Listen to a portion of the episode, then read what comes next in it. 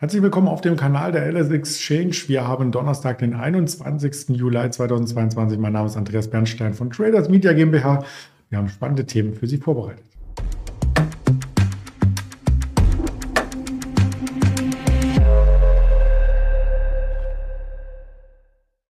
Donnerstag ist wieder Zeit, um mit dem Ingmar Königshofen zu sprechen. Doch bevor ich ihn ins Bild hole, noch der Risikohinweis.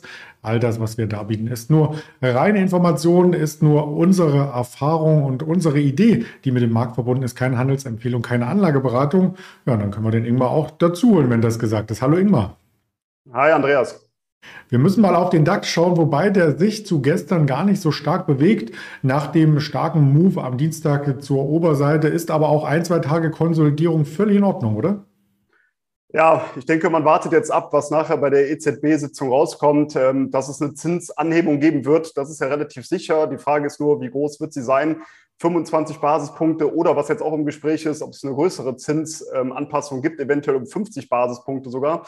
Und das wäre ja jetzt seit langer, langer Zeit mal wieder der Fall, dass überhaupt eine Zinsanhebung geben könnte. Und dementsprechend wartet der Markt jetzt ab. Wir haben ja gerade in den letzten Handelstagen das Thema Gaslieferung natürlich voll im Fokus gehabt. Daraufhin auch der äh, DAX, du hast gerade angesprochen, äh, die Tage auf einmal innerhalb von zwei, drei Minuten 200, 300 Punkte nach oben angesprungen, weil man auf einmal dann doch etwas Erleichterung hatte, dass wohl die Gaslieferungen doch wieder stattfinden sollten. Gestern gab es dann wieder Informationen, dass eventuell doch nicht stattfindet oder dass eventuell wieder andere Turbinen ausgetauscht werden müssen oder gewartet werden müssen. Aber gut, das Thema ist jetzt zunächst einmal zumindest kurzfristig vom Tisch, denn heute haben die Gaslieferungen wieder stattgefunden. Man muss mal abwarten, ob das natürlich jetzt dauerhaft so stattfindet. Aber man sieht, dass dieses Thema aktuell für den Markt sehr, sehr wichtig ist, wenn es dort Probleme eben geben könnte, dass sehr viele Industrien darunter leiden und diese Aktien natürlich dann auch sehr stark abgestraft werden könnten. Aber wie gesagt, das Thema ist erstmal vom Tisch. Das nächste Thema, was wir jetzt haben, das ist eben die EZB-Sitzung. Und da muss man mal eben abwarten, was da jetzt passiert. Wir hatten äh, letzte Woche ja ausfallen lassen müssen, weil ich eben mit äh, Schüttelfrost im Bett lag, weil mich das Coronavirus jetzt auch erwischt hatte. Aber davor die Woche hatte ich ja auch angedeutet, dass es kurzfristig durchaus mal zum Anstieg kommen könnte beim DAX, weil wir eben vom Sentiment her sehr, sehr negativ waren und äh, die klassische Saisonalität, die hat bis Mitte Juli ähm, aufwärts gezeigt. Jetzt haben wir diese Aufwärtsbewegung gesehen. Wir sind sogar über die 13.000 Punkte Marke angestiegen. Ich gehe jetzt davon aus, dass wir eher wieder schwächere Notierungen sehen werden über die nächsten Wochen und Monate. Warum? Wir haben eben die klassische Saisonalität, die jetzt bis Ende September, Anfang Oktober abwärts zeigt. Gerade der August und der September, das sind sehr, sehr börsenschwache Monate. Wir haben den Vierjahreswahlzyklus, der eben bis Ende September, Anfang Oktober abwärts zeigt. Also ich habe jetzt zumindest die letzten Tage diesen Anstieg wieder genutzt, um neue Short-Positionen aufzubauen. Also ein Hin und Her könnte man am Markt sagen, das äh, findet sich natürlich auch bei den Rohstoffen wieder. Äh, gerade beim WTI ist heute wieder stark im Minus, war zwischenzeitlich mal stark im Plus. Also da wird auch in Sachen Energie immer mal wieder auf die politischen News äh, geachtet und man muss vielleicht noch einen Fakt hinten anbringen. Die Gaspipeline Nord Stream 2 ist nicht auf 100 Prozent. Also da kommt tatsächlich auch nur so wenig durch wie vor der Wartung. Also da wurde nichts an der Menge geändert. Genau, ja, das ist zumindest das, was äh, gerade kommuniziert wird, dass es sogar noch unter den Kapazitätsgrenzen ist. Also man könnte es noch weiter hochschrauben, aber ich habe gerade eben noch mal gelesen, dass es wohl normal ist, dass es erst langsam wieder anziehen muss, sozusagen bei der Lieferung. Aber äh, ich bin natürlich auch kein Experte, was das ganze Thema angeht. Deshalb muss man sich auch ein bisschen darauf verlassen, äh, was man aktuell lesen kann. Naja, lassen wir uns überraschen, wie das ganze Thema weitergeht. Stimmt. Ja, langsam anziehen ist auch das Stichwort für die EZB. Die wird nach elf Jahren nun endlich mal, kann man sagen, sich bewegen. Und was das für den Euro-US-Dollar bedeutet, hat man schon im Vorfeld gesehen. Die Parität ist verteidigt worden. Einen Tag ging es mal ganz kurz drunter, dann wieder drüber. Und jetzt sieht der Euro-US-Dollar zumindest nach einer technischen Gegenbewegung aus. Genau, ich hatte es ja eben schon kurz angesprochen. Ähm, wird es heute eine Zinsanhebung geben? Ja, sehr wahrscheinlich. Aber ob um 25 Basispunkte oder 50 Basispunkte, die 50 Basispunkte, die kamen auf einmal die letzten Tage ins Gespräch und dementsprechend konnte der Euro-US-Dollar auch mal wieder etwas ansteigen, also der Euro gegenüber dem US-Dollar etwas anziehen. Ähm, du hast es gerade schon angesprochen, wir sind sogar kurzfristig mal unter die Parität äh, gefallen. Warum denke ich, ist es sinnvoll, auch über das Währungspaar zu sprechen? Das Sentiment ist extrem negativ. Also wenn man die Sentimentanalysen sich anschaut, dann sieht man eben, dass die Mehrheit davon ausgeht, dass wir deutlich weiter fallen sollten. Und wir hatten ja auch in verschiedenen Foren, also Communities und in der Presse gelesen, na, jetzt wird der Euro deutlich unter Parität fallen und äh, da gab es ja schon Abgesang auf den Euro. Und das sind immer die Zeitpunkte, wo ich das Ganze eher als Kontraindikator natürlich natürlich nutze und eher einen Einstieg mal für die Long-Seite suchen werde. Ob ich jetzt schon einsteigen würde, kurz vor dem äh, Zinsentscheid, eher wahrscheinlich nicht. Ich würde mal abwarten, was jetzt da rauskommt. Aber für mich ist auf jeden Fall der Euro-US-Dollar jetzt eben für die Long-Seite wieder interessant, denn es ist eben alles eigentlich natürlich eingepreist. Das ist eben keine, oder jetzt in den letzten äh, Wochen und Monaten eher die Zinsanpassung in den USA gab und das Geld eben dahin geflossen ist. Aber jetzt wird es eben auch eine Zinsanpassung geben oder eine Zinsanhebung in Europa. Und da muss man mal abwarten, natürlich, wie die Aussagen dann auch sind, ähm, ob es dann auch die nächsten Zinsschritte geben wird. Und dementsprechend könnte der Euro davon eher mal profitieren. Du hast eben schon gesagt, die Parität ist natürlich jetzt voll im Fokus weiterhin, ist eine wichtige Unterstützungszone. Meiner Meinung nach gibt es hier eine kurzfristig spekulative Long-Chance. Man sollte den Stop dann aber unterhalb des letzten Zwischentiefs notieren, knapp unterhalb von 0,995 in etwa. Und auf der Oberseite sehe ich die Ziele aktuell bei 1,035 und später sogar bei 1,06, was der Euro gegenüber dem US-Dollar wieder erreichen könnte. Und wer nicht im Währungsraum aktiv ist, beziehungsweise äh, das tradet, der ist natürlich bei Aktien momentan sehr, sehr gut aufgehoben. Die Volatilitäten sind wieder zurück, denn wir haben Quartalssaison. Über die Banken haben wir schon berichtet gehabt. Wir haben gestern über Netflix gesprochen und nun kam der Elektro-Auto-Pionier Tesla mit Ergebnissen um die Ecke. Aber auf den ersten Blick äh, klang das alles gut, oder? Genau, klang eigentlich alles gut. Die Berichtssaison, du hast gerade schon gesagt, hat wieder begonnen. Äh, dementsprechend der Fokus wieder voll auf verschiedene Einzelwerte, was natürlich schon ganz interessant ist, dass teilweise auch Aktien, die jetzt nicht unbedingt sehr überraschend äh, tolle Zahlen präsentieren, dass die Aktien nichtsdestotrotz gar nicht so abgestraft werden, entweder nur leicht oder sogar äh, dann auch mit einem Plus äh, sozusagen darauf reagiert die Aktie auf die Zahlen, die veröffentlicht werden. Man merkt eben, dass extrem viel Negatives eingepreist ist. Auch die Meinung äh, ist extrem negativ und sobald ein Unternehmen ja, halbwegs okay Zahlen liefert, ist das jetzt schon ein positives Zeichen.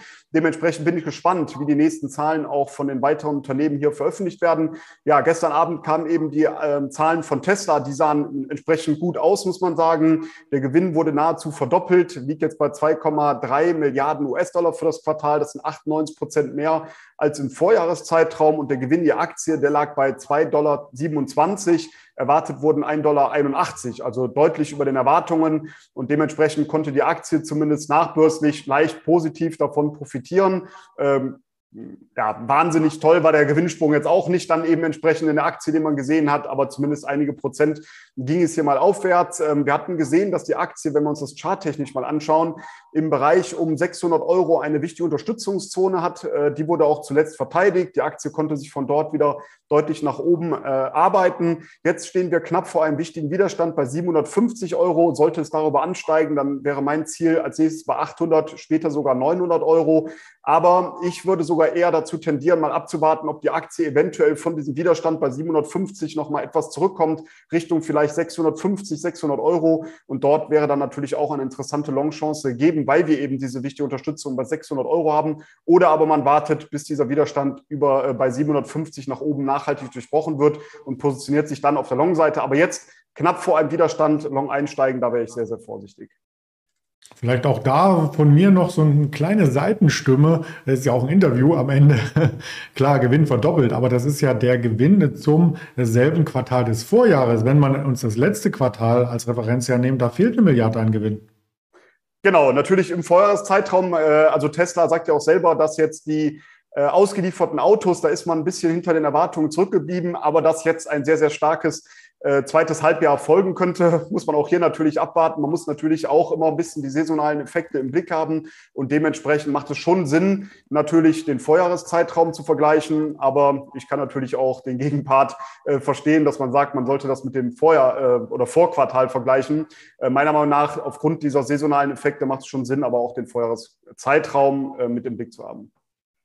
Ja, ich vergleiche das immer gerne mit äh, dem Alltag. Wenn du dich erinnerst, was gab es denn gestern äh, zu essen, ist äh, ja auch äh, wichtiger für dich oder wenn es nichts gab, als was es vor einer Woche gab. Aber ja, ist natürlich vollkommen recht. Ja. Jetzt haben wir es alle verstanden, glaube ich. Und es gibt nicht nur positive News, sondern der DAX ist ja äh, vielleicht auch deswegen unter Druck geraten, weil heute eines der Schwergewichte Zahlen gemeldet hat und das war die SAP. Genau, SAP kam jetzt eben auch heute äh, mit Quartalszahlen. Der Umsatz, der war be etwas besser als erwartet, aber der operative Gewinn, der sank um 16 Prozent auf 1,68 Milliarden Euro und auch der Ausblick, und das ist so ein bisschen natürlich äh, das Salz in der Suppe, äh, der Ausblick für das laufende Geschäftsjahr, der wurde jetzt gekappt. Also bisher ist man davon ausgegangen, dass man ein ähm, einen bereinigten Gewinn haben wird von 7,8 bis 8,25 Milliarden äh, Euro in diesem Geschäftsjahr. Jetzt geht man nur noch von, ja, nur noch in Anführungsstrichen von 7,6 bis 7,9 Milliarden US-Dollar aus. Und dementsprechend ähm, hat die Aktie auch heute mit einem Gap Down, also mit einem Gap nach oben, in der Kurslücke nach unten eröffnet. Es soll auch hier ein Aktienrückkaufprogramm stattfinden. Es gab ja schon mal eins. Jetzt soll nochmal 500 Millionen Euro in die Hand genommen werden und die Aktien noch zurückgekauft werden, beziehungsweise weitere Anteilsscheine zurückgekauft werden.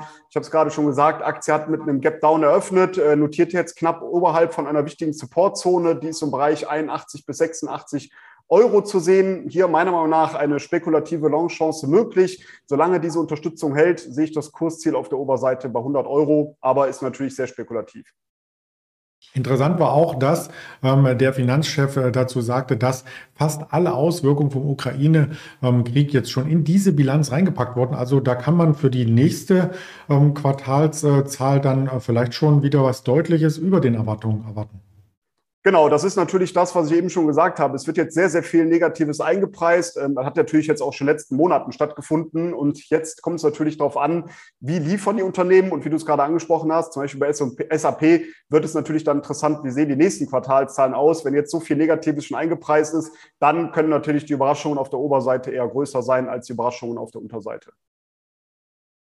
Genau, wir schauen, was es noch an Überraschungen geben kann oder an Überraschungspotenzial mit den nächsten Quartalzahlen. Die habe ich auch mal hier mitgebracht. Wir SAP haben wir schon abgearbeitet. Äh, wir hatten auch eine ABB schon aus Europa und eine Travelers. Ein Dow Jones Wert kommt heute auf alle Fälle noch vorbörslich. American Airlines, AT&T, der größte äh, Telekommunikationskonzern und vielleicht für den einen oder anderen auch spannend. Eine Nokia und wie der ähm, Ingmar schon andeutete, haben wir die EZB-Entscheidung gegen 13.45, 14 Uhr, 14.15. Dann kommen so die ganzen ersten News über den Ticker und kurz darauf wird dann Christine Lagarde für die Mikrofone treten zur Pressekonferenz und das gibt dann die eigentliche Begründung und den Ausblick dann für die Börsianer Preis. Parallel dazu 14.30 Erstanträge auf Arbeitslosenunterstützung wie jeden Donnerstag und wir haben auch noch den Filifed Herstellungsindex heute Nachmittag äh, vor Augen. Ja, die weiteren News gibt es auf den sozialen Kanälen der LS Exchange und damit sage ich ganz lieben Dank an dich, Ingmar, und eine schöne Mittagspause. Danke, wünsche ich ebenso und bis nächste Woche. Ciao. Danke. Ciao.